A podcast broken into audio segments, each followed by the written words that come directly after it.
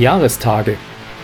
Ein Roman von Uwe Jonsson in 365 Teilen, gelesen von Jörg Munder. Aus dem Leben von Gesine Crespal. Lange Wellen treiben schräg gegen den Strand Bülpenbuckel mit Muskelsträngen, heben zitternde Kämme, die im grünsten Stand kippen. Der straffe Überschlag, schon weißlich gestriemt, umwickelt einen runden Hohlraum Luft, der von der klaren Masse zerdrückt wird, als sei da ein Geheimnis gemacht und zerstört worden. Die zerplatzende Woge stößt Kinder von den Füßen, wirbelt sie rundum, zerrt sie flach über den kraupligen Grund. Jenseits der Brandung ziehen die Wellen, die Schwimmende, an ausgestreckten Händen über ihren Rücken. Der Wind ist flatterig, bei solchem drucklosen Wind ist die Ostsee in ein Plätschern ausgelaufen. Das Wort für die kurzen Wellen der Ostsee ist kappelig gewesen. Das Dorf liegt auf einer schmalen Näherung vor der Küste New Jerseys, zwei Eisenbahnstunden südlich von New York. Die Gemeinde hat den breiten Sandstrand abgezäunt und verkauft Fremden den Zutritt für 40 Dollar je Saison. An den Eingängen lümmeln uniformierte Rentner und suchen die Kleidung der Badegäste nach den Erlaubnisplaketten ab. Offen ist der Atlantik für die Bewohner der Strandvillen, die behäbig unter vielflächigen Schrägdächern sitzen, mit Veranden, doppelstöckigen Galerien, bunten Markisen, auf dem Felsdamm oberhalb der Hurricane-Grenze.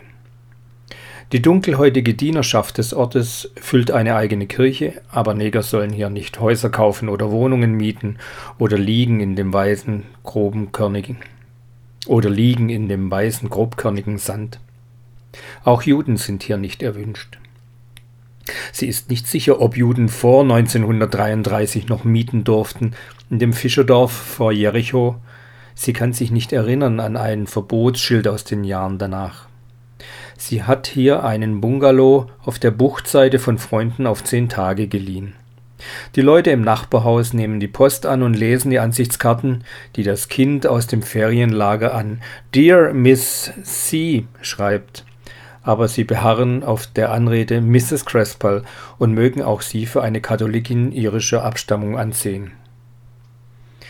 Geh sine Crespal, ich per dir dine Hackendal, der Himmel ist lange hell gewesen, blau und weißwolkig, die Horizontlinie dunstig. Das Licht drückt die Lieder nieder. Zwischen den kostspieligen Liegestühlen und Decken ist viel Strand unbelegen. Aus den benachbarten Gesprächen dringen Worte wie aus einer Vergangenheit in den Schlaf. Der Sand ist noch schwer vom gestrigen Regen und lässt sich zu festen, weichen Kissen zusammenschieben. Quer über dem Himmel ziehen winzige Flugzeuge Spruchbänder, die Getränke und Läden und Restaurants anpreisen. Weiter draußen, über der gedrängten Herde der Sportfischerboote, üben zwei Düsenjäger Orientierung. Die Brandung stürzt in den Einschlag eines schweren Geschosses und zerspritzt in den prasselnden Geräuschen, die das Dorfkino abends in Weltkriegsfilmen vorführt. Sie wacht auf von einzelnen Regentropfen und sieht wieder das bläuliche Schindelfeld einer Dachneigung im verdüsterten Licht als ein pelziges Strohdach in einer mecklenburgischen Gegend an einer anderen Küste. An die Gemeindeverwaltung von Rande bei Jericho als ehemalige Bürgerin von Jericho und als ehemalige regelmäßige Besucherin von Rande bitte ich Sie höflichst um Auskunft, wie viele Sommergäste jüdischen Glaubens vor dem Jahr 1933 in Rande gezählt wurden. Mit Dank für Ihre Mühe. Abends ist der Strand hart von der Nässe, mit Poren gelöchert und drückt den Muschelsplitt schärfer gegen die Sohlen. Die auslaufenden Wellen schlagen ihr so hart gegen die Knöchel, dass sie sich oft verdritt.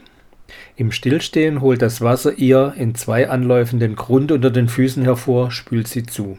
Nach solchem Regen hat die Ostsee einen gelinden, fast gleichmäßigen Saum ans Land gewischt. Beim Strandlaufen an der Ostsee gibt es ein Spiel, bei dem die Kinder den Vordermann jenen Fuß, der eben nach vorn anheben wollte, mit einem raschen Kantenschlag hinter die Ferse des stehenden Beins hakten. Dem Kind, das sie war, und der erste Fall war unbegreiflich. Sie geht auf den Leuchtturm zu, dessen wiederkehrende Blitz zunehmende Schnitze aus dem blauen Schatten hakt. Alle paar Schritte versucht sie, sich von den Wellen aus dem Stand schubsen zu lassen, aber sie kann das Gefühl zwischen Stolpern und Aufprall nicht wiederfinden. Can you teach me the trick, Miss C? It might not be known in this country. An der israelisch-jordanischen Front ist wieder geschossen worden. In New Haven sollen Bürger afrikanischer Abstammung Schaufenster einschlagen und Brandbomben werfen. Am nächsten Morgen ist der früheste Küstenzug nach New York auf dem freien Feld vor der Bucht aufgefahren, invalides Gerät mit Pfandplaketten unter den Firmennamen. Jakob hätte so verwahrloste Wägen nicht vom Abstellgleis gelassen. Die verstriemten Fensterrahmen, Bilder, weiß getünchte Holzhäuser im grauem Licht, Privathäfen in Lagunen, halbwache Frühstücksterrassen unter schweren Laubschatten, Flussmündungen, letzte Durchblicke zum Meer hinter Molen, die Ansicht vergangener Ferien. Waren es Ferien? Im Sommer 1942 setzte Crespal sie in Gnetz in einen Zug nach Riebnitz und erklärte ihr, wie sie da vom Bahnhof zum Hafen gehen sollte. Sie war so verstört von der Trennung, ihr fiel nicht Angst vor der Reise ein. Der Fischlanddampfer im Hafen von Riebnitz war ihr vorgekommen wie eine fette schwarze Ente.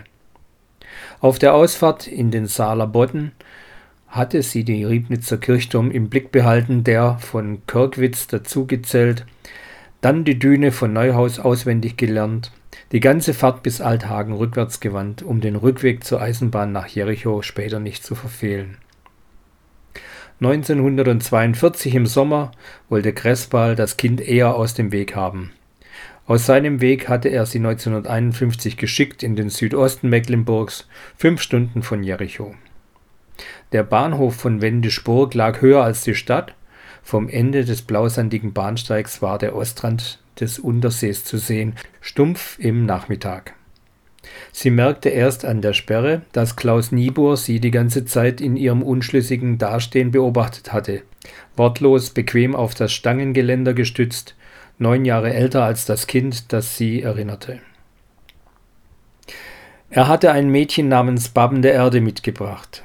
Sie war eine von denen mit dem unbedachten Lächeln und Gesine nickte vorsichtig, als Klaus ihren Namen nannte. Sie fürchtete auch, dass er wusste, warum Crespal sie vorläufig nicht in Jericho haben wollte. Ferien waren es kaum. Der Zug rollte gemächlich auf kleinstädtische Vorplätze, Fahrgäste in Büroanzügen treten aus der Dämmerung unter den Dächern hervor, jeder allein mit seinem Aktenkoffer und legen sich im Zug auf den niedergestellten Sitzen schlafen. Jetzt züngelt die Sonne über den Hausfürsten, wirft Fäuste voll Licht über tiefliegendes Feld. Die Stichbahn von Knetz nach Jericho war in weitem Abstand an den Dörfern vorbeigeführt, die Stationen waren rote Bauklötze mit gieblichen Teerdächern, vor denen wenige Leute mit Einkaufstaschen warteten. Die Fahrschüler stellten sich auf den Bahnsteigen so auf, dass sie vor Knetz alle im dritten und vierten Abteil hinter dem Gepäckwagen versammelt waren. An dieser Strecke lernte Jakob die Eisenbahn. Jakob in dem schwarzen Kittel sah aus seiner Bremserkabine so geduldig auf die Gruppe der Oberschüler herunter, als wollte er Crespals Tochter nicht erkennen. Mit 19 Jahren mag er die Leute noch nach Ständen unterschieden haben. Von den rostbrandigen Sümpfen New Jerseys über stelzige Brücken schwankt der Zug in die Palisaden und abwärts in den Tunnel unter den Hudson nach New York und sie steht schon lange in der Reihe der Wochenendurlauber und Tagesurlauber am Mittelgang gelegentlich um einen halben Fuß vortretend, angetreten zum Rennen auf die Wagentür, die Rolltreppe, die verwinkelten Bauverschalungen des Pennsylvania-Bahnhofs, in die Westseitenlinie der U-Bahn, in die Linie nach Flushing, auf die Rolltreppe aus dem blauen Gewölbe auf die Ecke der 42. Straße im Bahnhof Grand Central. Später als eine Stunde darf sie nicht an ihrem Arbeitstisch kommen und eine Stunde zu spät nur heute nach dem Urlaub.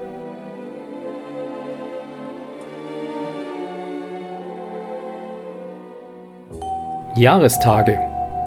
Ein Roman von Uwe Jonsson in 365 Teilen, gelesen von Jörg Munder.